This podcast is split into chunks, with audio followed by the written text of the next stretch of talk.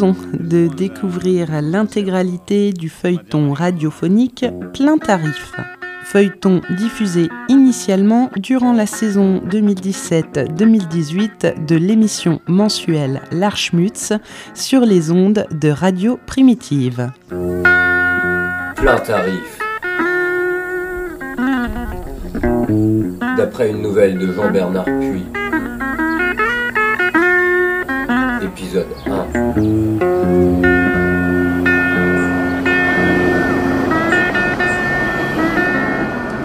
D'abord l'odeur, un mur de puanteur quasi compact, un mélange de relents de cigarettes froides, parfums de pied et fluves de graillon, remugle de vinasse et de vent force douce sur l'échelle de Munster. Un coup à vous faire rebrousser immédiatement chemin, à vous faire décaper les muqueuses à l'Ajax. Mais ça pouvait être tout aussi bien une sorte d'initiation. Si vous arriviez à vous boucher mentalement les narines, si vous parveniez à bloquer entre le pif et le cerveau, le travail du nerf olfactif, après ça allait. J'étais venu voir le tonton Guy que j'ai trouvé dans le deuxième compartiment en compagnie d'une grosse dame en duffelcoat qui ronflait sur la banquette, la tête posée sur un clébard aussi noir que sa maîtresse, lequel s'est mis à aboyer comme une hyène dès que je me suis arrêté devant la porte. La vache Voilà la famille Et ils envoient les morpions en avant-garde Salut tonton, je croyais que tu détestais les voyages. Merde Il m'a fallu 70 piges pour trouver un dur qui bouge pas. Ça me rappelle les grèves d'avant. Ça va Ça peut te foutre. T'as composté ton billet Bon, t'es peut-être bien aussi salaud que les autres, mais t'es moins con. J'avais l'habitude. Les insultes n'étaient pas pour moi. Il m'aimait bien, Guy, même s'il me conseillait âprement de les lui lâcher de temps en temps. Les noms d'oiseaux étaient simplement destinés à tous ceux de son ancien entourage, ceux contre lesquels, justement, il avait construit une barrière aussi odorante qu'efficace. J'ai un tonton Clodo, c'est comme ça. Après la mort de ma tante, un cancer, tout ce qu'il y a de plus moderne, avec des derniers instants tellement douloureux et catastrophiques que c'en était devenu la preuve irréfutable de la non-existence du divin.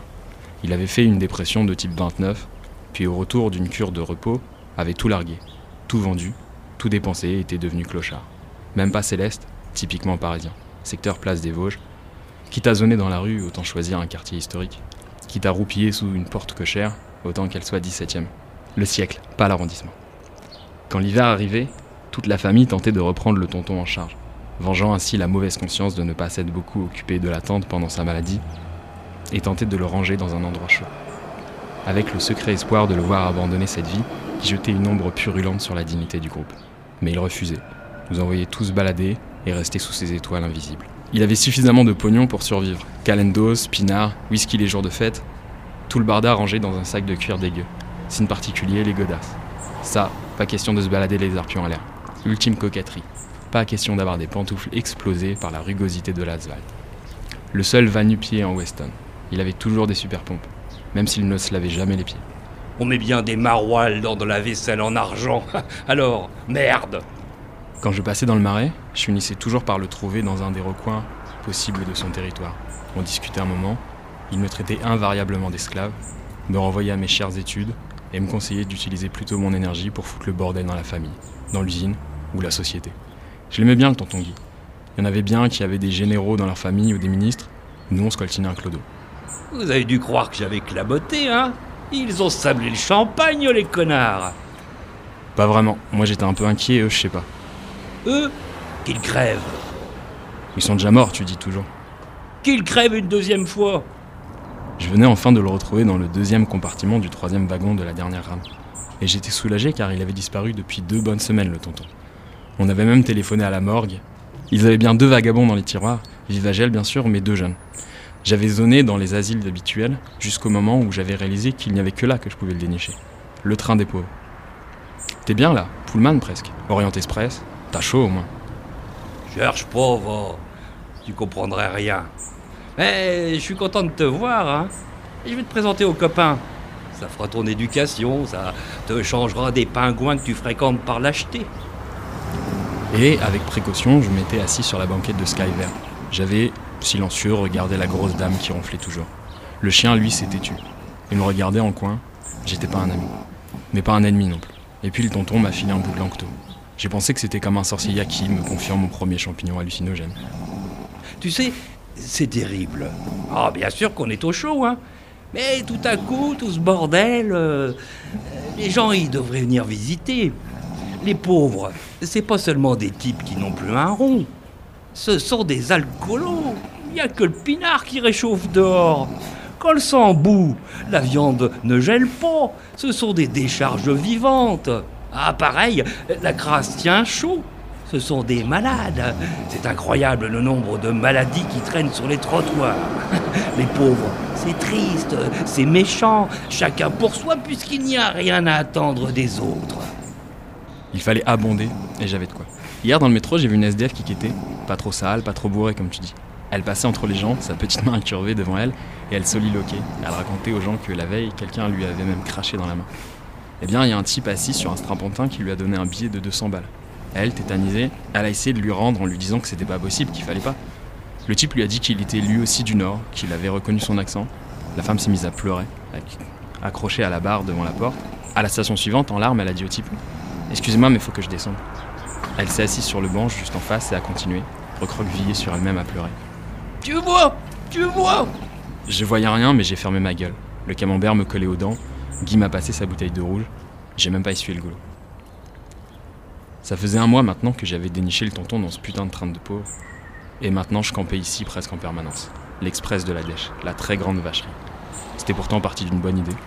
Quand le premier moins 10 avait, une nuit de décembre, gelé la moitié nord de la France, les pouvoirs, autant publics que constitués, s'étaient mis à avoir les mêmes idées originales que l'année précédente. Ouverture des stations pourries du métro, postes de secours, cantine scolaire élargie aux sans-abri, gymnase transformé en asile de nuit et en film de Charlot, tout le Bataclan. L'abbépierisation intense des premiers jours d'hiver. Mais la SNCF s'était pour une fois distinguée. Tout est possible, disait leur slogan. Là, il n'y avait pas eu de mensonge, et quelques bonnes idées, on avait créé une quasi géniale.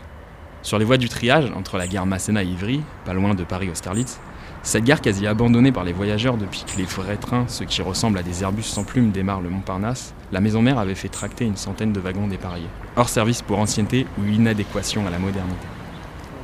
Des équipes de nuit et de jour les avaient accrochés à la queue leu 10 rames en tout, sur 10 voies, et d'autres équipes, rémunérées en même temps par la SNCF et le ministère de l'Équipement, avaient fait diligence, si l'on peut dire, en branchant l'électricité, fournie gratos par le DF, et la flotte. Des plombiers de base avaient raccordé tous les wagons avec du PVC, le tout allant vers un poste sceptique creusé à la hâte au bout de l'une des voies. 100 wagons, c'était banquette par banquette, 2000 sans-abri logés impeccablement dans du chaud mythe. Les chiottes au bout, un coin cuisine dans l'autre, des portes qui ferment, du chauffage, de la moleskine facile à nettoyer, des rideaux pour ceux qui aiment le noir et l'incroyable impression de voyager immobile. Des équipes d'assistants sociaux firent le tri et logèrent tout ce beau monde. Quelques voix s'élevèrent pour protester contre le parquage d'une telle foule de démunis, et il y avait eu de funestes précédents. Dans les trains de la mort, on voyageait déjà gratuit. D'autres voix s'émurent d'une telle mauvaise pensée, et une couverture médiatique intense eut comme effet de calmer un tant soit peu la mauvaise conscience générale, en vantant le confort retrouvé, les corps sauvés imparablement de la glaciation environnante et la grandeur d'âme de la Société nationale des chemins de fer français. Le slogan dominateur fut trouvé par un publicitaire au paradigme séguéliste Sauvons nos clochards frigorifiés. Sur place, un microcosme dément. Des wagons remplis mais pas surchargés, des regroupements par affinité, des odeurs, des cris de fête, des hurlements avinés, des aboiements de bêtes, d'incessantes bagarres pour la conquête de l'amour retrouvé ou la protection du maigre territoire. Un semblant de réorganisation, un peu de sens civique disparu. Faire la queue aux commodités, la première chose qui différencie l'homme du primate. Virer les bouteilles vides, aider les bancales à monter et descendre, car en l'absence de quai, les marchepieds sont hauts. Dedans, une population malade, titubante, désespérée. Des plaies, la plupart invisibles, un pessimisme quelquefois purulent. Dehors, des militants sociaux, des distributeurs de denrées, des bonnes œuvres, des journalistes pensant tenir le prix Pulitzer, des vidéastes refinement Viridiana, et des flics bien sûr, veillant au grain et empêchant que cette zone de survie ne devienne une cour des miracles. La vie du corps, la mort dans l'âme. Faudrait faire gaffe avec vos chiens. Faut mettre des laisses. Eh, qui c'est le chien ici? T'as une laisse toi? Si ton chef il te dit coucher, bah tu te couches. Mon kleps c'est pareil. Surveillez votre langage, on n'a pas gardé les plaques d'égout ensemble. À la niche Toi, ta niche, on va t'y faire rentrer plus tôt que prévu, tu vas voir. Si tu crois qu'on paye des impôts pour chouchouter votre bande de feignasses, Et autre douceur. Si les pauvres étaient au chaud, c'était pas une raison pour se mettre à aimer les poulets. Vu de l'extérieur, alors que le temps devenait continental à outrance et qu'un ciel bleu congelait les alentours, le campement faisait sibérien, tendance mongole de banlieue. Pour un peu, on aurait bien vu des chevaux ou bien des yaks dehors l'herbe maigre et glacée poussant entre les rails. Une douce vapeur s'échappait des dix rames, et sur la dominante vert sombre des couleurs réapparaissait timidement, nouveau rideau, linge tentant de sécher sans craquer. Des taggeurs et graffiteurs du coin avaient même repeint quelques tôles en se faisant engueuler par des SDF à l'esthétique contraire. Petit con Allez, bomber les quarts de flic au lieu de dégueulasser le matériel. Bah vas-y, appelle-les les cognes. C'est quoi que tu protèges Ton pavillon de banlieue? Ils sont où les petits nains? Des carrés, les zombies, où on envoie les chiens. Chien toi-même. Quelques orchestres locaux seraient bienvenus pousser du rock'n'roll de base, mais les services de protection leur avaient fait comprendre qu'il ne s'agissait pas d'un zoo, avec des bêtes curieuses et en danger, et encore moins d'un zénith au rabais. Bref, fallait laisser les pauvres tranquilles. Surtout que l'État, par l'intermédiaire de cette brave et bonne SNCF, avait prévenu la population. Tout cela n'aurait qu'un temps. Dès que les beaux jours revenus, dès que la température extérieure ne sera plus synonyme de fluxion de poitrine et d'angine mortelle pour le démuni lambda, elle récupérait son matériel, le javeliserait à fond et le rangerait pour l'année d'après et les frimas à venir. Rien de définitif, c'était une expérience, et comme toutes les expériences, fallait en tirer des conclusions. Mettre des barbus sur le coup, sociologues, ethnographes, etc., pour décider comment reconduire, améliorer. Vu le succès de l'opération, des voix, cette fois plus nombreuses et unanimes, s'étaient alors élevées pour le maintien de ce qu'on appelait dorénavant les trains de vie. Des voix qui savaient bien que les pouvoirs publics ne supprimeraient pas aisément ce projet pour au moins une raison. Les SDF et autres clodos, parqués loin du centre, n'enlaidiraient plus les rues de la capitale et les couloirs du métro à l'heure où débarquaient en masse les touristes venus mater la plus belle ville du monde. Fini les ablutions en plein air aux fontaines de Wallace. Terminé les chambres d'hôtel sur les bancs des squares. De plus, puisqu'on les avait sous la main, ces rejetés, ces parias, on pouvait enfin les compter, les soigner, il disait, les surveiller, les aider, il disait, les manipuler, préparer la réinsertion, il disait. La bataille théorique fut rude. Quelques manifs ne regroupant que peu de militants, le quart monde rebute toujours les idéologues. Mais, article après article, déclaration après déclaration, les tenants de la suppression des trains gagnèrent, avec ce mot d'ordre en béton, qui pourtant avait déjà pas mal servi, pas question de gérer indignement la pénurie. Le problème ne se situait pas dans la ghettoisation, mais dans l'insertion. Grand mot. Je veux pas me faire insérer Plein tarif. D'après Jean-Bernard Puy. Épisode 2.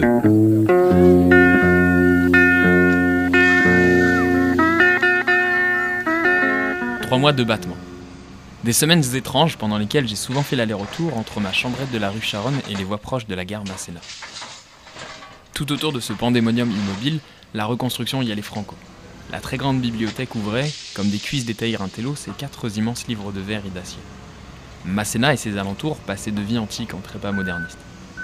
Les ronflements tonitruants s'échappant des wagons couvraient à peine le fracas des bétonniers. Je sais pas trop ce qui me poussait vers les trains des pauvres. N'ayant pas de réponse toute prête, je me disais qu'en aidant le tonton, lui amenant des clopes et souvent de l'alcool, j'accomplissais ma part sociale. Un peu comme un visiteur de prison. J'y avais été une fois, en tôle, en maison d'arrêt, au parloir pour voir un ami.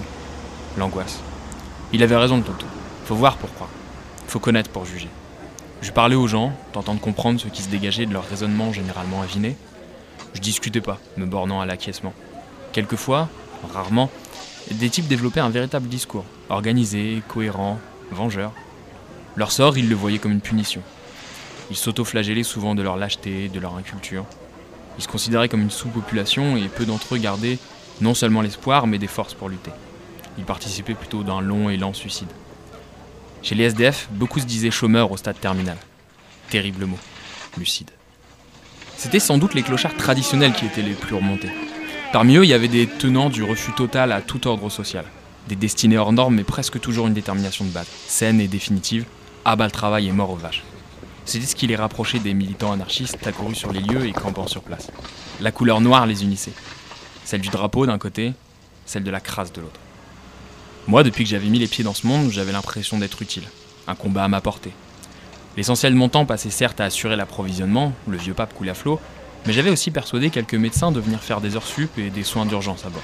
Surtout des problèmes de peau, des plaies mal soignées, du suivi d'escar et de psoriasis, et j'étais assez content de côtoyer enfin ces libertaires romantiques que ma famille m'avait fait jurer de ne jamais fréquenter ni approcher, me persuadant un coup de prosélytisme quotidien et bien pensant que l'entropie, c'est la barbarie, et que l'avenir est dans la social-démocratie, et que tout le reste, c'est drogue dure et compagnie. Le tonton m'avait présenté peu à peu ses nouveaux copains, indiqué ses ennemis. Il y en avait des tout désignés par sa parano, surtout ceux qui en voulaient à ses godasses. Il me faisait visiter. Les sans-abri, maintenant qu'ils en avaient un, s'étaient mis à l'aménagement des compartiments, en tentant d'égayer les lieux avec du matériel de récupération, comme s'ils voulaient parfumer l'atmosphère de crasse et d'abandon. On était loin d'un Ikea de base, mais on ne pouvait qu'être étonné par la masse de bricoles déjà accumulées. Ils n'avaient pas encore eu l'idée de faire le ménage, ne se décidaient pas à faire des syndicats de copropriétaires, mais ça ne faisait rien. Ils ne restaient pas inactifs, ce qui donnait de l'eau au moulin de tous ceux qui parlaient de l'obligation d'une deuxième chance donnée aux démunis. Du coup, c'était devenu un immense terrain vague en métal, un bidonville sur roue que les autorités décrivaient comme un vrai bouillon de culture. Un chancre honteux dans un quartier abritant la plus belle bibliothèque du monde. Une zone dangereuse. Certains parlaient de choléra, d'autres d'asile psychiatrique sauvage, d'autres encore de mouroirs alcooliques, les plus radicaux de camps de purification. C'était dégueulasse, il est vrai, mais qu'est-ce qu'on y rigolait? De penser que tout ça allait finir était insupportable. Les beaux jours revinrent, sous forme d'un anticyclone baladeur en avance sur son programme estival. Les travailleurs sociaux tentèrent, d'abord en douceur, de déloger tous ces voyageurs immobiles.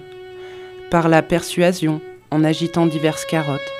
À part quelques clochards historiques qui revinrent sans rechigner sur les lieux de leurs agapes silencieuses, c'est dans la solitude hautaine que ces fleurs veulent à tout prix s'épanouir, que la plupart des relogés, contre toute attente, formèrent un bloc inamovible.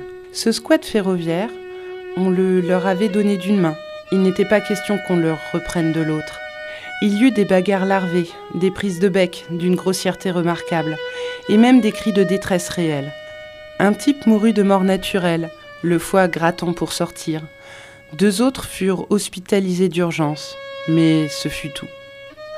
Les nombreux chiens, accompagnant les pauvres de tout poil, attrapèrent quelques mollets et gueulèrent aussi fort que les Doberman qui gardaient, plus loin, derrière les tours, les pavillons de la petite accession à la propriété.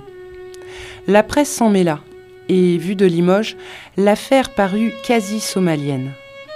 Les sbires de la SNCF, rebaptisés par Libération sur neuf, cinq fascistes, molestèrent, se livrèrent à quelques exactions, se firent traiter, face à ces bavures attendues, de vigiles, de miliciens, de drancistes, et pour finir, un soir de mars, le 22, comme par hasard, se prirent enfin une sérieuse doudoune de la part d'un service d'ordre conséquent de jeunes anarchistes énervés accourus sur place. Personne n'avait vraiment prévu ça. Les RG n'étaient plus ce qu'ils étaient, trop occupés à noyauter les anthro-trotskistes. Ils n'avaient pas vu la soudaine mobilisation de jeunes libertaires qui n'attendaient qu'un événement pareil pour jouer aux gendarmes et aux voleurs. La gare de triage d'Austerlitz comme champ de bataille très parisien. L'affaire devint carrément idéologique, et les groupuscules de tout poil débarquèrent alors comme un seul homme, trouvant sur place une seconde jeunesse, et aussi, ricanante, la galaxie Anar, trop heureuse de montrer aux léninistes réapparus qu'ils étaient armés jusqu'aux dents de manches de pioche, de frondes et de cocktails Molotov. Une garde noire de forçats de la faim, bien décidée à protéger les trains et à ne pas revivre Kronstadt ou Barcelone. Les cryptos se firent accuser de prendre le train en marche, mais se contentèrent de faire circuler de l'information, des pétitions et timidement de recruter à la base. Les officiels de la politique ne se montrèrent pas. La droite est fauchon, pas sous popu. La gauche est caviar, pas calandos. Le quart-monde est trop quart de rouge. Tout ce petit monde coexistait. Dedans, dans les wagons, une humanité compliquée ayant trouvé son lieu de vie. Dehors, les militants politiques et sociaux, protégeant ce qu'ils considéraient comme une victoire des luttes.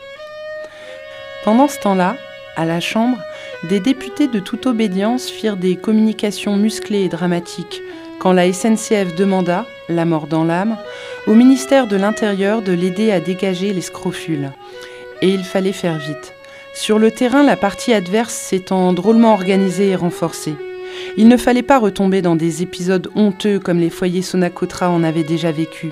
Gandouras contre bulldozer. Ce n'était pas bon pour l'image de la France, terre d'accueil, nation cherchant à lutter contre l'exclusion, société réputée riche et responsable. Le haut fonctionnaire de la SNCF, au départ de l'idée des trains de vie, qui, de généreuse, se révélait à présent encombrante et quasi insoluble, fut muté à Marseille. Là-bas, tout restait à faire. Mon tonton, je l'avais jamais vu comme ça. Il reprenait presque goût à la vie sociale. Il devenait moins perso et avait rencontré des gens comme lui, ce qu'il ne croyait plus possible. Pourtant, à l'intérieur de ce village paradoxal, des exclusions avaient fini par apparaître. Les chômeurs et SDF avaient fait un tri interne, petit à petit, à coups de gueule et à coups de savate aussi. Ils se jugeaient en perdition mais non volontaires. Ils avaient réussi à éliminer peu à peu de leur wagon tout ce qui pouvait ressembler à quelqu'un qui ne leur ressemblait pas. À la fin du mois de mars, il y avait donc une répartition territoriale, ma foi pas très différente de ce qui pouvait se voir ailleurs. Le tonton et les gens comme lui, les clodos à l'ancienne, les plus puants et braillards, les plus malades aussi, ceux qui connaissaient quasi génétiquement le moyen d'éviter Nanterre et les vires avec les bleus, s'étaient regroupés dans la dernière rame, celle du fond, la moins exposée au regard, comme si ceux qui les avaient poussés là voulaient donner au monde une bonne impression de leur village. Même si les géraniums manquaient cruellement aux fenêtres, pas question de laisser les plus sales en devanture. Question de façade. Il y avait deux rames où s'étaient retrouvés les gens de couleur, comme par hasard, bien que les autres disaient que c'était eux qui avaient fait sécession. Les gauchistes avaient bien essayé de faire respecter le mélange, l'intégration, le métissage, mais s'y était cassé le moral. Ghetto à l'intérieur des ghettos. Mise en abîme. De jeunes fugueurs et fugueuses avaient bien tenté de trouver le gîte et le couvert dans les voitures les plus respectables, mais s'étaient fait jeter. Ils n'avaient qu'à aller piquer ce qu'il y avait chez leurs bourgeois de parents pour revenir distribuer le tout sur place. Une réaction de classe de bon augure, avait proféré un crypto. Il avait eu une bonne descente de fachos un soir. Ces débiles, eux, avaient réussi la Sainte Alliance, mais avaient permis à tout le monde de se retrouver le même ego. Le baston avait été rapide et brutal. Les hommes n'avaient pas tenu, mais les chiens avaient vite fait la différence. Les loden verts étaient repartis en rouge lambeau. L'État n'en pouvait plus. La France ne devait pas se vanter d'un petit Bogota. Ça faisait tâche. Tout cela devenait dangereux, incontrôlé. L'insécurité. Maître mot. Il n'y avait que la drogue qui manquait au rendez-vous des noirceurs. Trop cher. Le train des pauvres devenait une provocation de plus en plus insupportable, mais tout restait à peu près au niveau des grands mots et des petits mots. Le 2 avril, il y eut un mort. Une querelle, une histoire de place ou de bouteilles piquées, on ne le saura jamais. Histoire d'ivrognerie et de malheur. Des couteaux apparurent et un type fut saigné à blanc. Avant que le SAMU n'apparaisse, la moleskine verte d'une banquette avait changé de couleur. Les ambulances et les flics débarquèrent, plus tard, et tout fut vite réglé. L'assassin ne se cachant même pas, cuvant allongé dans les couloirs, la tête posée sur d'autres cadavres, notamment des canettes de croix. Les télés, mouches à merde grandissantes, suivaient les flics à la trace, cherchant le meilleur étron à filmer. Avec les potes libertaires, nous savions que c'était le signal de la fin. Les médias avaient enfin de quoi faire gerber le populo, calmer les mauvaises consciences et préparer le terrain. Puisque tout était devenu dans cette zone incontrôlable, un coin de banlieue rwandais puisque la mort absurde y régnait, des mesures, certes désagréables mais maintenant obligatoires, s'imposaient. C'était dorénavant de l'ordre de la prévention. L'heure d'arrivée était annoncée. Les trains n'avaient jamais démarré mais les butoirs se profilaient à l'horizon. Nous étions excités comme des poules. Enfin nous allions pouvoir en découdre, faire reluire notre valeur d'échange et nous exprimer sur le champ de la stratégie politique aplatir le bon manche de pioche sur le bon casque. Pas le grand soir de nos aïeux, mais une petite soirée très appréciable. Plein tarif. D'après Jean-Bernard Puy. Épisode 3.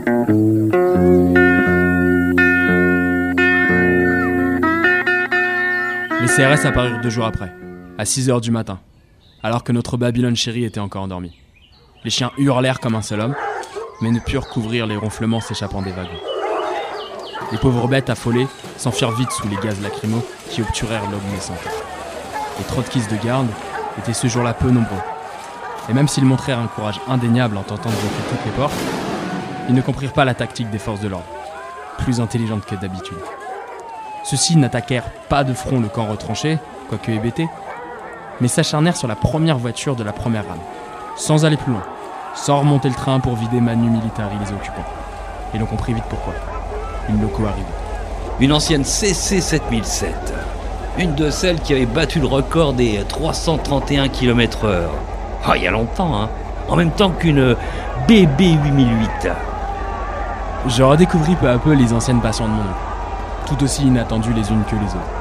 J'avais réalisé par exemple qu'il était féru d'histoire, tendance événementielle, et que sa période préférée était le début du XVIIe siècle, ce qui expliquait sa présence continuelle avant du côté de la place des Vosges.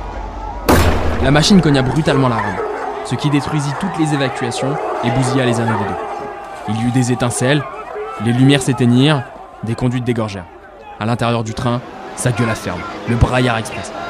Puis, protégés par une triple rangée de casques noirs et de boucliers, les agents de service attachèrent la loco à la rame.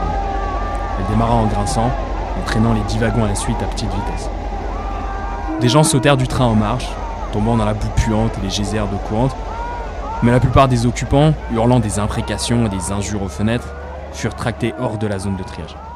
Dans un quasi-silence, dû à l'étonnement, à la surprise Les nouveaux assiégés regardèrent partir ce train fantôme bruissant dans le petit matin, ce tableau de Bruegel monté sur roulette, jusqu'à ce qu'il disparaisse au fond de l'eau. Et le baston reprit, en cadence. Les CRS se replièrent en bon ordre, sous la pluie de projectiles divers, et après 10 minutes de battement, attaquèrent le wagon de tête de la rame suivante, car une autre loco approchait à petite vitesse. Même genre. Ils auraient pu nous envoyer des 2D2. C'est plus classe. Les gens tentèrent de se coucher sur les voies, mais furent dégagés, les pieds devant, par les forces de l'ordre. Trois types échevelés arrivaient par l'autre côté. Ils étaient passés par l'énorme usine d'incinération d'ordures, nous annoncèrent que tout le quartier était bouclé, de Starlit à Ivry, et qu'il faudrait nous contenter de nos maigres forces. Les renforts n'arriveraient jamais. Plus question de compter sur la cavalerie. Les yeux étaient déjà rouges mais brillants. Les foulards recouvrirent les visages, les caisses de cocktails Molotov apparurent comme par enchantement, et des tactiques diverses furent adoptées. Les anards se regroupèrent autour et à l'intérieur des deux dernières rames, pensant que les flics allaient attaquer de tous côtés. Le reste des troupes se dispersa, avec pour objectif de retarder le plus possible le nettoyage, jusqu'à ce que l'extérieur réagisse, jusqu'à ce que les copains, les concernés, les camarades, voire la population parisienne interviennent sous la forme d'une immense manif venant faire la jonction et prêter main forte aux damnés du rail. Le tonton était aux anges. Ah, ça me rappelle 68. Parce que t'as fait 68, toi, à 40 balais. T'étais même pas né, pauvre petit con. Qu'est-ce que t'en sais? Mon père m'en a jamais parlé. Le débile? Lui, de 68, il n'a vu que l'Odéon. D'y aller et d'y raconter ses conneries en toute impunité lui a donné le droit de dire qu'il avait fait la révolution. Moi, je l'ai pas faite la révolution. J'y comprenais rien à la révolution. Tout ce que je sais, c'est que le 24, j'étais dans la rue, en costard cravate. C'est pas possible. Eh ouais, porte des cravates pendant 30 ans, tu verras. Ça donne envie de ne plus se laver les pinglots. Et je savais pas quoi faire, hein. Tous ces jeunes qui me regardaient bizarrement, peut-être qu'ils me prenaient pour un cognant civil. En tout cas, moi je me suis dit, faut que je laisse mon empreinte, faut que je signe quelque chose. Au coin du boulevard du Maine et de la rue Froidevaux, il y avait des travaux, du bordel, des palissades et un engin de terrassement. Je suis monté dessus et je l'ai mis en marche. C'est pas plus compliqué qu'une bagnole, ces trucs-là. Et j'ai mis un quart d'heure à aplatir une pissotière dégueulasse installée là contre le mur. Et après, je me suis barré. Tout le monde rigolait, hein. J'y suis passé un mois après. La Vespasienne était toujours là. Une espèce de sandwich en fer. Ah, mon pote, au moins pendant un mois. Il y avait ma marque, ma marque à moi. Et la guerre des tranchées commença, rame après rame, avec la victoire incessante de l'ordre de la réaction. Les toujours nantis battant les nouveaux pauvres, escarmouche après escarmouche, embuscade après embuscade, charge après charge. Les CRS en en chier des ronds de casque, mais avançaient inexorablement. Des bouteilles d'essence leur explosaient à la gueule, ils répondaient par des tirs tendus de grenades lacrymées. Les pauvres se terraient à plat ventre dans les compartiments, dans les couloirs. Peu d'entre eux participaient à la bagarre, laissant faire les combattants venus d'ailleurs. Certains pourtant, n'ayant au fond d'eux-mêmes plus rien à perdre, fonçaient droit devant et se jetaient en hurlant dans les grands bras poilus des forces de l'ordre. Les combattants les plus nerveux étaient embarqués, matraqués et jetés dans des camions vers une destination que l'on sentait bastonneuse. On apprit par la radio, grâce à deux ou trois transistors qui grésillaient encore, que tout autour du champ de bataille, le calme régnait. Pas de manif à l'horizon, pas de journalistes confiés aux agapes. Ils se démerdaient aux fenêtres d'appartements lointains pour suivre le carnage comme Fabrice matin Waterloo. Il y en avait un qui décrivait la bataille tellement loin qu'il disait que des conneries. Il parlait de centaines de blessés, la guerre dans Paris, Sarajevo à nos portes. Un autre plus sérieux avait réussi à passer et à approcher le théâtre des opérations. Mais il avait été rudement cartonné. La presse en danger, hurlait-il. On assassine la liberté d'expression idéologique. Mais nous étions seuls, comme sur une scène. Les spectateurs étaient peu nombreux, opération main propre. En revanche, nous, la liberté d'expression, on ne nous l'avait pas encore assassinée. Les injures, noms d'oiseaux et autres figures de rhétorique pleuvaient. J'ai appris plein de mots.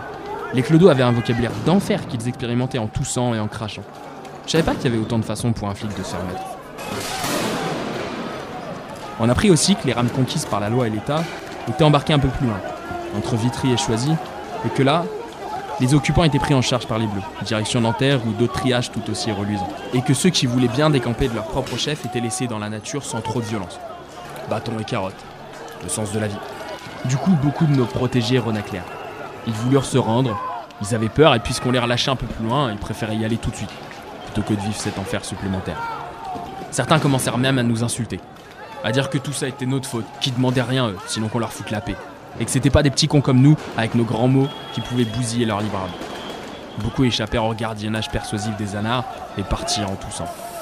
Pour eux, le pinard ailleurs serait toujours du pinard. Le tonton lui tenait bon. Ah, je m'amuse comme un petit fou. Je retrouve ma jeunesse. Ah, 36 Les manifs en espadrille, les musettes pleines de boulons, la poulaille qui cavalait. Et 68 Les arbres sciés sur les boulevards et le trou énorme, plein de flotte au carrefour des boulevards Saint-Michel et Saint-Germain. Dans notre âme, celle des puants, après le départ en catastrophe des moins concernés et des plus malades, il y avait une sacrée ambiance. Tendance mort aux vaches. Le pinard, c'est de la vinasse. Ça réchauffe par où ce que ça passe. Certains avaient commencé la bataille en picolant ferme et les événements devaient leur paraître le décor improbable d'un cauchemar ou bien d'une fête se terminant en baston. D'autant voulaient au monde entier. Pas de quartier, la liberté ou la mort. Crève les cons, ni Dieu ni maître. Anarchie vaincra, les riches au trou et la maîtresse en maillot de bain. Mais pour tous, un jour de gloire, une rédemption. Minuit crétin. On serait sans doute les derniers à y passer, mais on allait se battre jusqu'au bout, jusqu'à la mort, jusqu'à plus soif. Le temps fut rythmé par les vagues d'attaque. Ça allait assez vite, pas plus d'un quart d'heure par rame. Les SDF n'étaient pas vraiment des combattants. Bourrés, malades, aveuglés par les lacrymos sans force, ils se faisaient ramasser comme en 14. Les jeunes gauchistes apprenaient vite, mais n'étaient pas assez nombreux et gênés dans leurs mouvements par les va-et-vient hasardeux et désordonnés des pauvres affolés. Les CRS embarquaient à tout va. Certains avaient même laissé tomber les boucliers, trop encombrants, et dégagé les alentours des wagons à la matraque, se permettant même de faire le tri. Les jeunes d'un côté, embarqués dans les camions en direction le dépôt, et les vieux, remis de force dans les trains. Les rames démarraient en grinçant et peu à peu devenaient moins vociférantes et échevelées. La dernière que nous vîmes partir était même honteusement silencieuse. Direction Auschwitz. Ces nazis ne m'auront pas. À la fin de la matinée, 8 rames sur 10 avaient été dégagées. Le terrain était devenu totalement vague. Un amalgame de rails, de boue, de merde, de déchets. C'était pas sous des nappes épaisses de gaz un spectacle très réjouissant. De Bruegel, on était passé en peu d'heures à Géronimus Bosch. Des centaines de gyrophares, véhicules, flicards et ambulances trouaient les nuées, découpant la silhouette quasi monolithique de l'armée de CRS et gardes mobiles repliée avant l'attaque de la 9e rame. Moi, excité, les yeux rougis, épuisé après des allers-retours incessants pour tenter de persuader les épaves avinées de s'organiser pour le baston final, notre wagon était prêt. Une véritable mobilisation. Certains couchés sous les banquettes, les portes bloquées par des mini-barricades faites d'objets amoncelés, le même nombre de combattants à chaque fenêtre, l'approvisionnement de projectiles répartis. Une querelle avait divisé les défenseurs de notre château.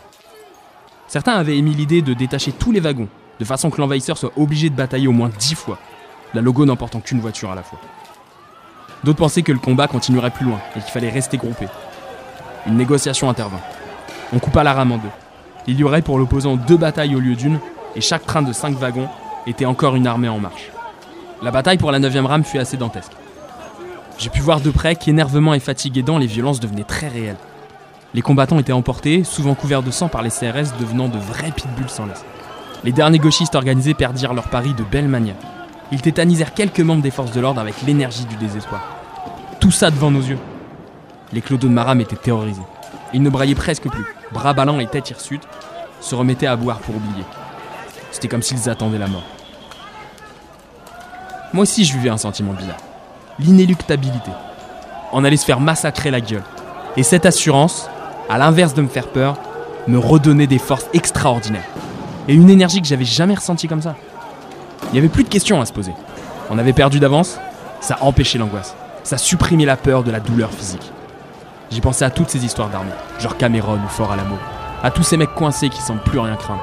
Comme si de la défaite obligatoire naissait l'impunité. Et un certain courage. Dans mes bagarres de banlieue, j'avais appris que c'est le premier coup qui fait mal. Après, on sent plus rien. On se défend et c'est tout. Plein tarif. D'après Jean-Bernard Puy. Épisode 4.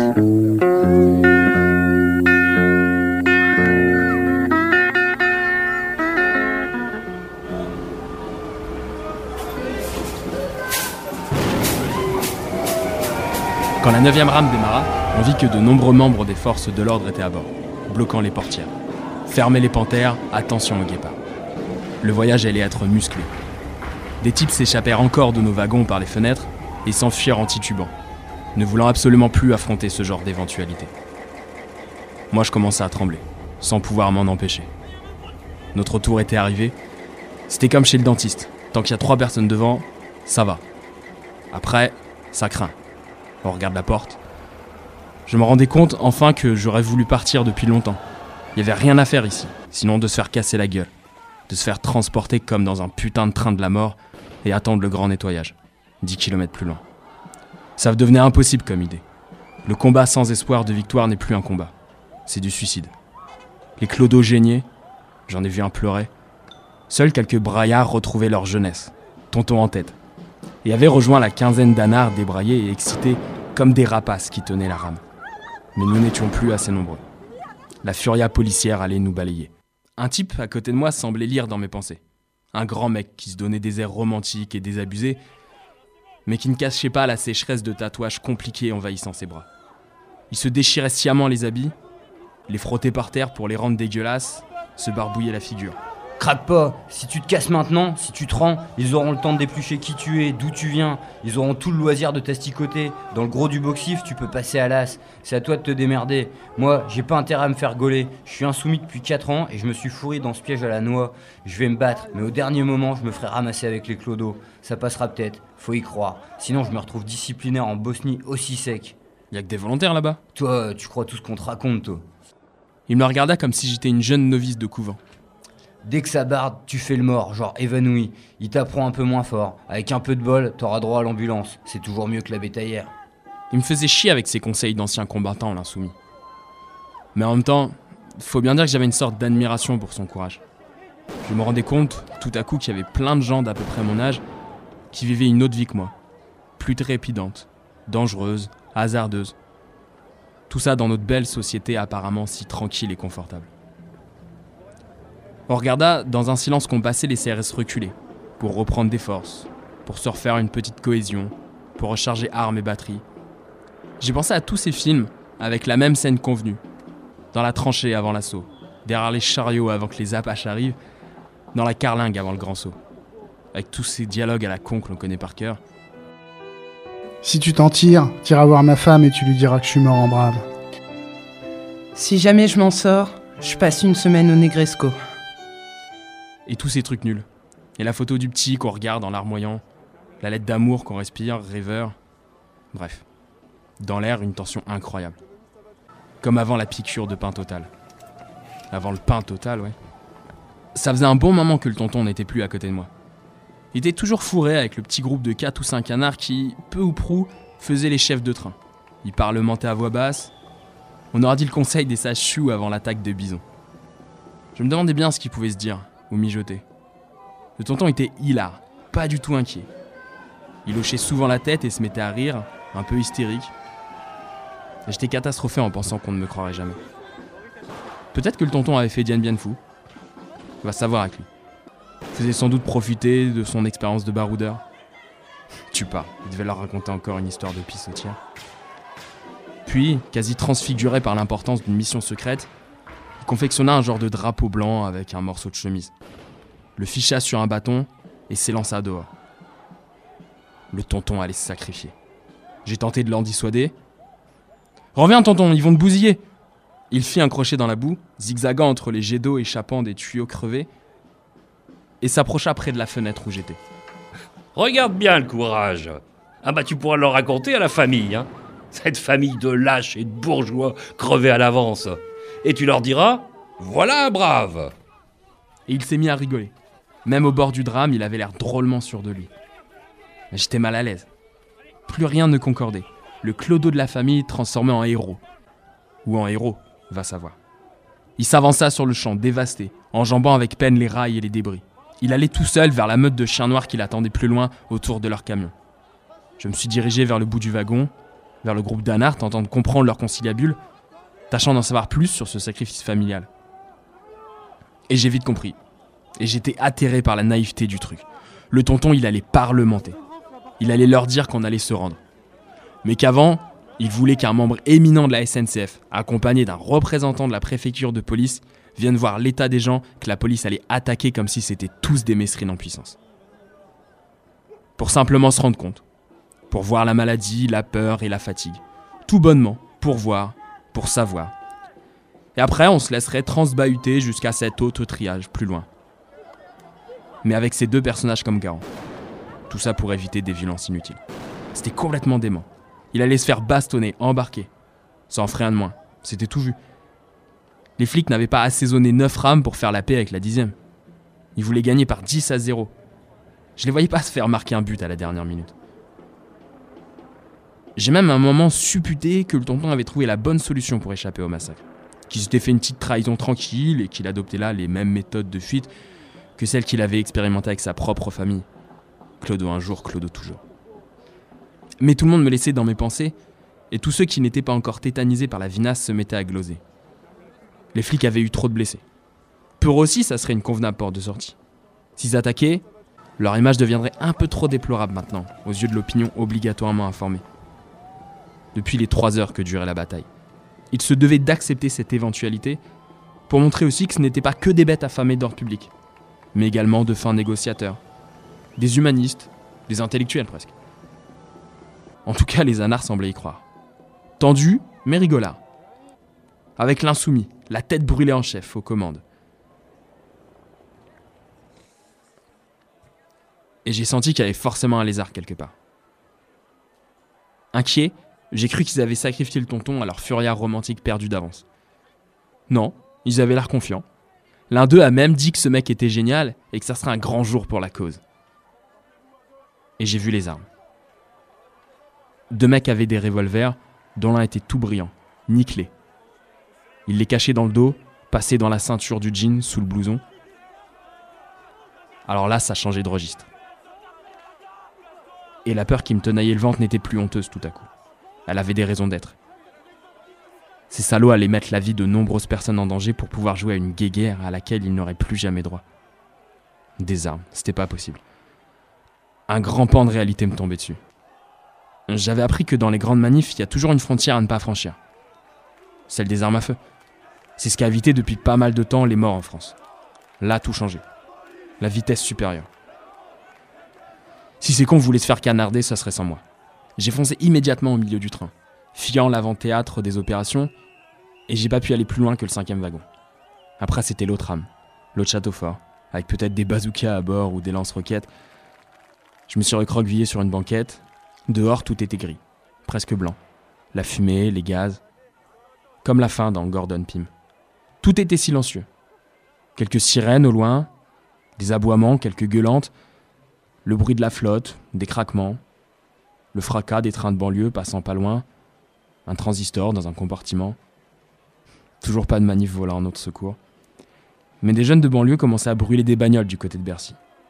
Quelques vitrines de magasins avaient explosé. Les forces de l'ordre étaient sur le coup, rien que des épiphénomènes. Et des commentaires monstrueux sur notre village. Celui de la crasse et des poux, de l'alcoolisme et des punaises. Le témoignage approximatif de SDF tout content d'être libre des journalistes n'y allant pas avec le dos du vocabulaire, le triage de l'horreur, les trains de la honte, et puis l'abbé Pierre demandant audience d'urgence au président. Une vingtaine de minutes après, j'ai vu, comme tous ceux dont les yeux scrutaient le brouillard, le tonton titubant revenir, brandissant toujours son dérisoire drapeau, mais dont il se servait un peu comme d'un aiguillon. En effet, devant lui, deux ombres avançaient également vers nous. Le tonton avait réussi, les deux fonctionnaires venaient visiter. Et j'ai repensé au flingot. Je me suis mis à trembler, et avoir mal au ventre. Il n'allait pas les descendre, impossible. Je me suis forcé à remonter les wagons, enjambant tous ces corps silencieux et résignés. Plusieurs clodos avaient sombré dans un sommeil comateux. Ils ne se souviendraient sans doute pas de leur dernière bataille. Je suis arrivé trop tard pour assister à l'accueil. La première chose que j'ai vue, c'était les deux mecs en impair et costard, ligotés comme des saucissons, les poignets attachés à une barre de fenêtre, ahuris, blancs. Et les deux anards, l'arme à la main et le tonton qui dansait sur place, aux anges. On a gagné les doigts dans le nez, ils ont perdu les doigts dans le cul. Guy, bordel Explique-moi. Napoléon, c'était un rigolo à côté de nous, hein Je te le dis. Qu'est-ce qui se passe, tonton? Il se passe qu'on part en vacances à la mer. Dès que l'ingénieur de la SNCF et le sous-préfet de police étaient montés dans le premier wagon, le comité d'accueil n'avait pas molli. Hop, attaché. Puis les anards avaient choisi un des clodos les plus mal en point, lui avaient donné une lettre et l'avait renvoyé vers les forces de l'ordre. Sur cette lettre, il y avait nos conditions, celles émises par les occupants du train Macno, qui détenaient désormais deux vallées du pouvoir et du capital. Ils voulaient une loco. Ils voulaient la voie libre jusque Marseille. Là-bas, quand ils approcheraient de la mer et du terminus, la France serait au courant de leur juste combat et alors ils se rendraient. Sinon, les deux fonctionnaires seraient abattus. Les deux anards tirèrent trois coups de pistolet en l'air dès qu'ils furent sûrs que leur lettre de revendication était arrivée à destination. Les deux huiles saucissonnées n'emmenaient pas large. L'odeur, le pandémonium, la trouille aussi. On attendit. Dehors, le silence. Quelques hurlements de sirène plus loin. La toux chronique à l'intérieur du train, des raclements, quelques borborigmes vinés. Le tonton s'était assis par terre. S'était remis à la bouteille. Ça se fait, ça Euh, Je me suis jamais autant marré. Ils voulaient pas venir, ces cons. Mais il y avait la télé, j'ai vu les caméras. Alors je me suis mis à chialer. Mon pote, ça a illico emporté le morceau. Les deux types m'ont suivi comme un seul homme. Mais qu'est-ce que c'est que cette connerie de Marseille? T'enverras une carte postale à mon empaffé de frangin. Mais Je sais pas si tu réalises, tonton, on est gare d'Austerlitz. hein. Pour Marseille, ça va être un peu compliqué. C'est la ligne de Bordeaux ou de Toulouse. On passera par Béziers. Mais je veux pas aller à Marseille. T'es con, mais t'es d'un con. On n'ira pas à Marseille. Marseille Qu'est-ce que j'irai foutre à Marseille? T'as rien compris? Si ça marche dans une heure, on arrête le train en race campagne et on se casse, on s'éparpille, on disparaît. Ni vu, ni connu. Bien joué, Callaghan Troué j'étais. Ils se croyaient tous dans du Alexandre Dumas. Mais ils pourront pas faire 10 mètres dans les champs. Il y en a pas un qui pourrait escalader un barbelé. Ah, fais pas chier, tu veux T'es pas obligé de me suivre. T'es pas ma nounou. Va rejoindre les coincés. Tu leur diras que j'ai changé de région. Que je suis devenu écolo, tiens T'as qu'à leur dire ça La loco arrive Plein tarif. D'après Jean-Bernard Puy. Épisode 5.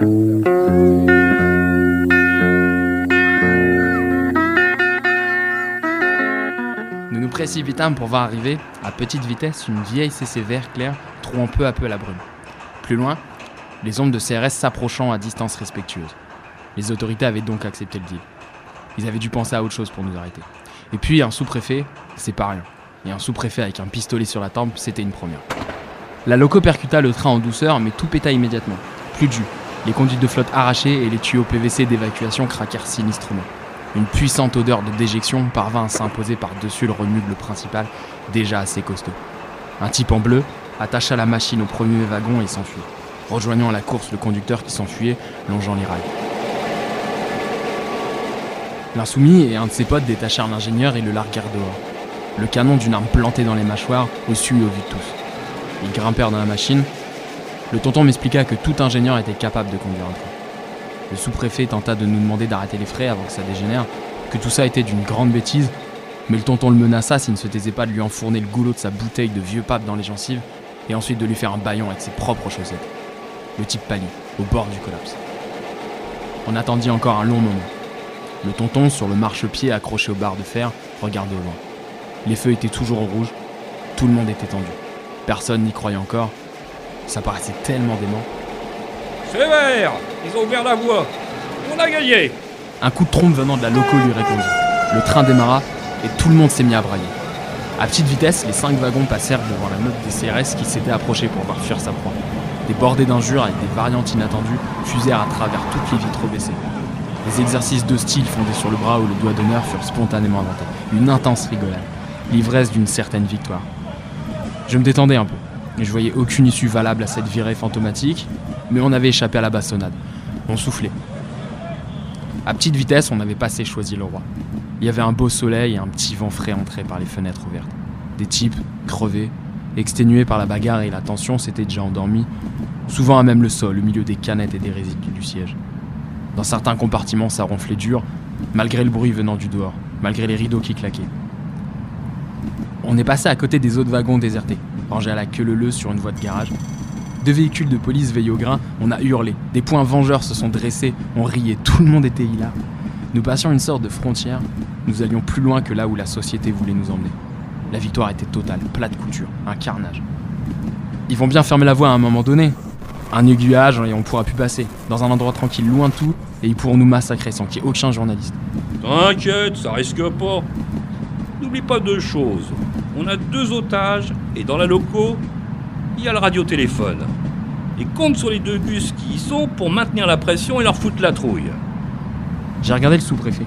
Il était aussi blanc que le milieu du drapeau qu'il représentait. Toujours attaché à sa barre, il regardait le paysage défiler devant lui avec incompréhension et un certain étonnement. Un mauvais rêve. Cette histoire le dépassait complètement. C'était pas possible une aventure pareille. Il était menotté avec une bande de dingues puants et dangereux. Je savais pas à quoi il pensait. En tout cas, il avait pas l'air de prêter l'oreille aux récriminations de certains qui se mettaient enfin à renacler. Le genre jamais content. Normal, c'était quasi un style de vie. Ça a donné des trucs comme La campagne c'est nul, y a qu'à Paris qu'on peut croûter.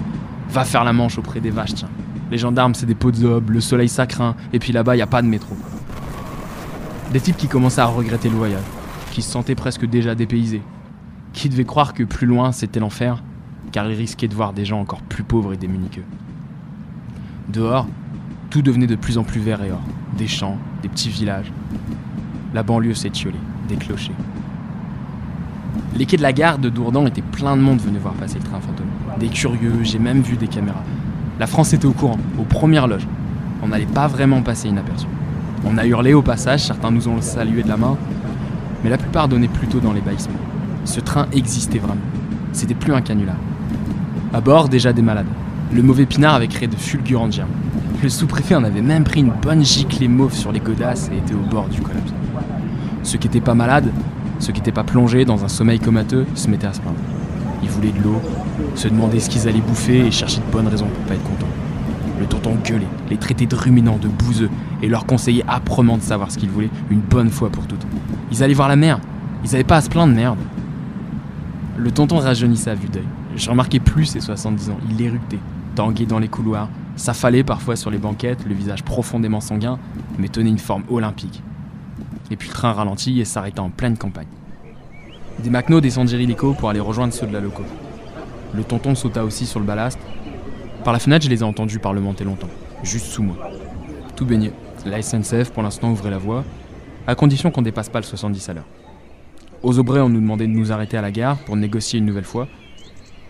L'insoumis, parlant pour notre groupe, a accepté à une seule condition, c'est que la partie adverse en profite pour amener du ravitaillement. De quoi boire et manger. On verra bien. Au radiotéléphone, de nombreuses personnalités s'étaient succédées. Le verbe et la voix grave. On nous demandait, en gros, d'être raisonnable. Que ça continuerait pas éternellement, qu'aucune répression ni poursuite judiciaire ne serait entamée. Mais qu'il fallait nous arrêter, que cette centaine de kilomètres était bien suffisante, qu'on avait prouvé notre bonne foi, qu'on avait désormais la une des journaux, qu'on pouvait être content. Le quart-monde avait eu sa bataille de tranchées, mais que c'était un truc impossible à gérer. Que c'était dangereux tout ça. Il s'en mêlait les pinceaux sachant plus comment faire un paquet convenablement ficelé avec la menace, le paternalisme et la trouille. Des types pouvaient tomber des wagons, on en serait responsable, ils avaient même dit. Le tonton rigolait au moins autant que les McNo. Une première négociation avait déjà eu lieu et s'était conclue sur un match nul. Pas question pour la SNCF de nous faire passer sur le réseau sud-est. Trop trafic, trop dangereux, trop compliqué. Tout n'était pas électrifié sur les transversales. Les autres ont alors proposé, pour voir la mer, de nous laisser aller jusqu'à 7. Accepté. La ville de Brassens, c'est honnête, à juger le tonton. C'est alors que plein de types ont sauté des wagons, certains se mettant à courir comme des lapins mixomatosés dans les champs environnants. Le tonton, hurlant, a tenté de les arrêter, mais rien n'y faisait. Ils fuyaient un cauchemar qui n'était pas dans leur corps. Les cinq wagons se sont vidés à moitié. Alors, la mort dans l'âme, les Macnons ont décidé de ne forcer personne. On n'était pas à Kronstadt. On a demandé à tout le monde, on a fait le tri. On a débarqué tous ceux qui voulaient pas continuer. Beaucoup savaient pas pourquoi d'ailleurs. Dans les brumes opaques de leur soulerie, ils savaient plus bien où ils en étaient. Quelques-uns pleuraient en demandant d'arrêter de crier. Il a fallu emporter certains jusqu'en bas des marchepieds. Il eut des mots doux, des grands discours sur la lâcheté, des injonctions radicales à aller se faire fourrer. Été tenté un court instant de rester là, moi aussi, et de me démerder de mon côté pour rentrer par mes propres moyens. C'était pas par peur, mais simplement parce que tout ce vert autour de nous, ces champs tranquilles bordés d'arbres frissonnants, me semblait être tout à coup ce qu'il y avait de plus calme, de plus reposant, de plus beau.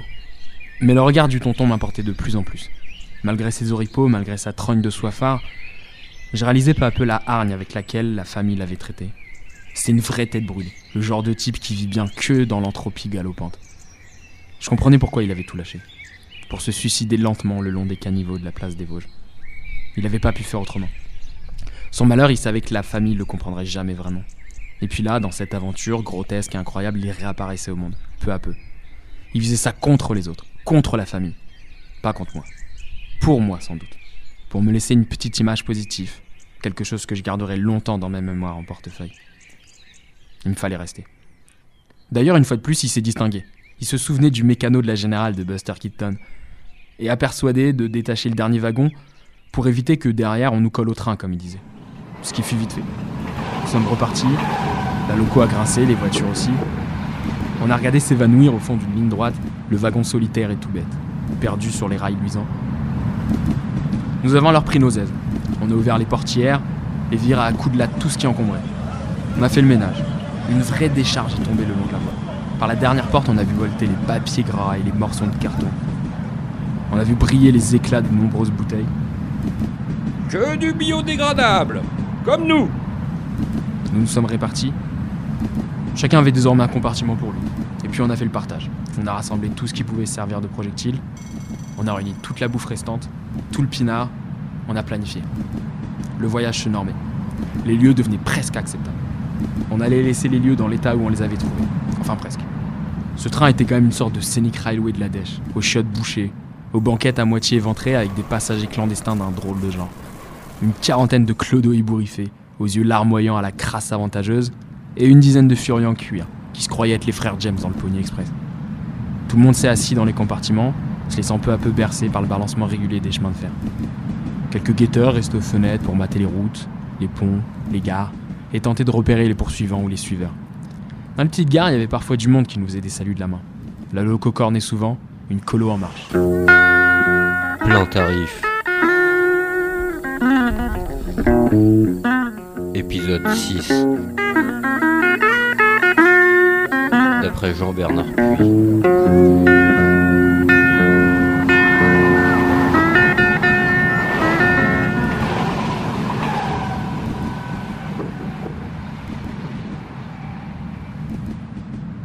Avant Orléans, je suis resté longtemps à suivre du regard un long rail de béton. Celui de l'aérotrain qui longeait la voie sur une vingtaine de kilomètres. Un truc totalement inutile. Tout le pognon investi là-dedans aurait fait les occupants de nos trains pendant toute leur vie. Le dur est arrivé à petite vitesse, tanguant sur les aiguillages à la gare des Aubrais. À chaque fois que nos trams passaient sur les aiguilles, j'avais le cœur serré. À petite vitesse, la SNCF pouvait toujours nous faire dérailler, nous immobiliser à jamais. Ils nous ont dirigés sur une des dernières voies. Nous apercevions autour de la gare une foule vigoureuse. Beaucoup de flics. Les CRS devaient garder toutes les entrées et sorties. Quand la rame s'est immobilisée, un grand silence s'est installé. Nous étions tous aux fenêtres, observant les mouvements de la foule, trois quais plus loin. Un petit tracteur électrique avec trois wagonnets a franchi les voies, longeant le quai à notre rencontre. Il s'arrêtait à notre niveau, et son conducteur est immédiatement reparti à pied, revenant vers la gare. Allez vaches Ils nous ont mis que de la flotte. En effet, sur les petits chariots à roulettes, il y avait plusieurs packs de bouteilles d'évian. L'eau neuve de nos cellules. Pas de quoi nous griller les synapses, sécurité oblige.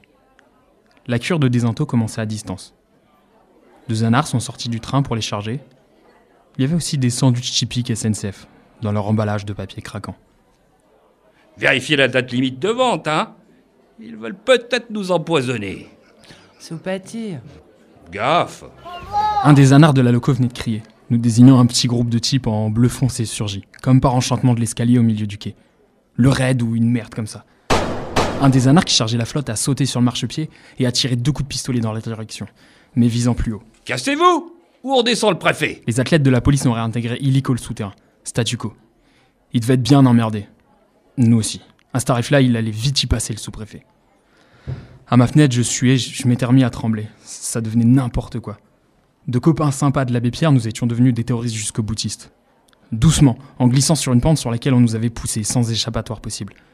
On allait se faire tirer comme des lapins. Le GIGN, pas loin, ça sentait vraiment mauvais. Ça sentait les hélicos, les snipers, tout ça. La balle dans la tête quand tu dors. Je devais pas être le seul à penser ça. Parce qu'une dizaine de clodos braillards et trois jeunes excités en profitèrent pour sauter du train et courir vers les gares en traversant les voies. Bande de cons Ils vont vous massacrer Vous allez payer pour les autres Débiles Devant, le feu était toujours rouge. On pouvait pas redémarrer, quelque chose se préparait. À mes pieds, un type ronflait intensément. Quand il allait se réveiller, il faudrait sans doute du temps pour lui faire comprendre la merde dans laquelle il était, loin de Paris, hors la loi et en première ligne. Nous sommes restés là un long moment. Un drôle de truc s'était passé dans ma tête. Je n'avais plus peur. Je n'avais plus envie de partir, de fuir. J'avais qu'une envie, que ça se termine. N'importe comment, j'étais pratiquement sûr que ce qui allait se passer irait dans le sens d'une certaine libération. Quelque chose dont je pourrais me revendiquer pendant longtemps. Un fait de guerre, mon 68 à moi, ma bataille. J'y étais, pas vous. Un type arrivé, tout seul. Un chef de guerre ou quelque chose d'approchant. Avec la casquette aux quatre étoiles. Un général des trains au moins. On l'a laissé parvenir jusqu'à nous. Vous déconnez complètement, les gars. Qui déconne? Nous, tout ce qu'on veut, c'est aller jusqu'à la mer. Après, on se rend. Mais c'est idiot. C'est pas idiot, c'est vital. T'as qu'à venir avec nous, on fait semblant de te prendre en otage. Et toi aussi, tu verras la Grand Bleu. Si vous croyez que j'ai que ça à foutre, j'ai 200 CRS sur les bras dans ma gare. Plus le raid, plus mon patron, plus deux huiles du ministère de l'Intérieur, plus une chier de journalistes. Ça fera de la pub pour la maison. Rigolez pas. On rigole pas. Bon, il voudrait que vous relâchiez le sous-préfet. Il paraît qu'il est cardiaque. Et que vous preniez à sa place un médecin et un fonctionnaire du ministère. Volontaires tous les deux. Dites-leur que cardiaque ou pas, notre sous-préfet va y passer si la voie n'est pas libre dans 5 minutes. Mais je peux pas leur dire ça. Il faut que je leur ramène quelque chose. Qu'ils fassent pas chier, ce sont eux qui ont tiré les premiers, merde. T'as qu'à leur dire qu'on s'arrêtera à Vierzon et que là, on aura réfléchi à leur proposition. 5 minutes, pas plus. Là, il est vraiment cocu, le chef de gare. Ça n'a fait rire personne. Deux minutes après, le feu passait au vert. C'était reparti comme en 14. Nous avons fait un beau voyage. Une heure et demie de flânerie tranquille. Tout le monde vautrait sur les banquettes avec le doux vent frais entrant par les fenêtres. L'odeur peu à peu était balayée par les courants d'air. Ça devenait respirable. Il y avait plus grand monde dans le train. À peine une trentaine de clodos, une dizaine de macnos énervés et deux otages qui, eux, ne semblaient pas profiter du voyage avoir la gueule totalement décomposée du sous-préfet, toujours attaché à la barre des fenêtres. Les esprits se relâchèrent un peu. On se mettait à croire à cette. Le tonton nous raconte à la gare, avec la marquise juste à côté du port, où se prélassent les bateaux. Et pas n'importe lesquels. Des pinardiers. Ceux qui transportent la bibine de l'héros vers tous les fabricants de vinaigre du monde. Ces auditeurs se marraient. Il y en avait qui formaient déjà le vœu de monter à bord, de plonger dans les cuves, de partir ailleurs en nageant dans du gros rouge. L'Éden. Un hélico nous suivait depuis un moment. Une mouche à merde. Comme il devait y avoir peut-être des caméras à bord, des types se relayaient pour balancer des gestes obscènes à son endroit, histoire de pas laisser tomber la pression. Le problème, c'est qu'à présent, il n'y avait plus que de l'eau à bord. Ça, c'était grave. Vivement Vierzon. La rame a stoppé juste en dessous du grand pont coloré, tout au bout des quais de la gare. Les Macno avaient déjà négocié par téléphone avec les autorités, donnant-donnant de la bière en masse contre un des otages. Ils ont alors débarqué l'ingénieur. T'as voulu voir Vierzon? Eh bah, t'as vu Vierzon. Ça servait plus à rien notre ingénieur maison. Les anards, ils avaient compris comment on conduit ce genre de machine. Comme otage, c'était pas grand chose, mais sa libération contre une palette de canettes, ça nous valait une victoire de plus. Le sous-préfet nous suffisait amplement comme bouclier. De là où nous étions, on voyait pas beaucoup ce qui se passait dans la gare. On remarquait bien de l'agitation, des uniformes, mais personne ne semblait vouloir refaire le coup des aubrets. Ils avaient compris qu'on était dangereux et déterminés. Aucune précipitation. Dès que l'ingénieur avait mis le pied sur l'asphalte du quai, un chariot à pneus rempli de packs de bière se dirigeait vers nous, tiré par deux types en bleu de travail. Moi, ce qui me semblait bizarre, c'est qu'il n'y avait personne sur le pont au-dessus de nous. Un si joli pont. Tout en couleur psychédélique, ils avaient dû embarrer l'accès pour éviter des débordements populaires. Pour que la foule ne vienne pas là nous applaudir tout en dégustant des merguez cuites au feu de bois. Parce qu'on devait faire la une des médias quand même. Un truc pareil, en direct du nanan pour les nécrophages de l'image. Déjà sur les petits transistors qui restaient dans le train, on avait eu un aperçu du truc. Ça chauffait dur. Les clodos de la terreur. Le voyage de la honte. Ils n'ont plus rien à perdre que leurs illusions d'alcooliques. Et puis ce bon père de famille de sous-préfet, avec ses deux enfants en bas âge. Et pendant que les autres suivaient en rigolant l'avancée de la Cronenbourg, je ne pouvais détacher mes yeux des poutrelles de fer au-dessus. J'y sentais comme une sourde menace, une image prémonitoire de la brutalité. Et au loin, du côté de la gare, toujours le même silence. Ils sont bien tranquilles, les pingouins. On dirait qu'ils sont repus comme des fauves après la bouffe. Quand le chariot chargé de bière est arrivé jusqu'à nous, quatre types sont sortis du train pour emballer le tout à bord du premier wagon. Ils se sont emparés des cartons de canettes et sont mis à les balancer dans le couloir. Sur le pont, j'ai vu une sorte de Batman. J'ai voulu dire quelque chose, mais tout est resté bloqué à l'intérieur de ma gorge. Et puis j'aurais dit quoi? Faites gaffe, la mort est au-dessus de nous. C'était tellement ridicule. Les yeux toujours braqués vers le haut, j'ai entendu la première canette se faire décapsuler. Le type, en collant noir, s'est jeté du pont. Tout s'est alors passé très vite. Mes mains n'ont pas cessé de serrer, très fort la barre de fenêtre. Le Batman a atterri sur le toit du troisième wagon, un filin dans les mains, une corde d'acier sur laquelle glissaient à toute vitesse une dizaine d'autres encagoulés, des putains d'araignées volantes. Et toujours aucun son pouvait sortir de ma gorge. J'étais sec, mon bras levé vers eux. L'insoumis m'a alors aperçu. Il a compris que quelque chose clochait, a sauté du train, le pistolet à la main regardant lui aussi vers le haut. Et j'ai vu son torse tressauter, comme s'il se payait une crise d'épilepsie. Et il est tombé à la renverse au milieu des voies. J'ai même pas entendu un seul coup de feu. L'autre âne armé comme dans les films a tiré deux ou trois coups à travers le plafond de métal, mais un des assaillants était déjà au bout du wagon, une bizarre arme longue à son poing. J'ai vu la tête du Macno disparaître comme par magie. Une vague nuée rose autour de lui. Je me suis jeté à terre. Tout devenait blanc comme s'il y avait de l'éther partout. Et j'ai deviné que le tonton sautait sur un des pistolets qui traînait à terre et le brandissait en braillant. Et puis il a disparu en reculant sous le choc des impacts dans le compartiment d'où il avait surgi. J'avais juste le temps, avant de hurler, de voir une immense araignée noire se jeter sur moi, me retourner comme une crêpe, me cogner durement le nez contre le sol, en me conseillant de plus bouger d'un poil, plus d'un seul poil. J'ai entendu le grésillement d'un talkie-walkie et puis une voix, calme, posée, froide. Terminé. Tout va bien. Fix myself up, dear Lord, let me go to bed.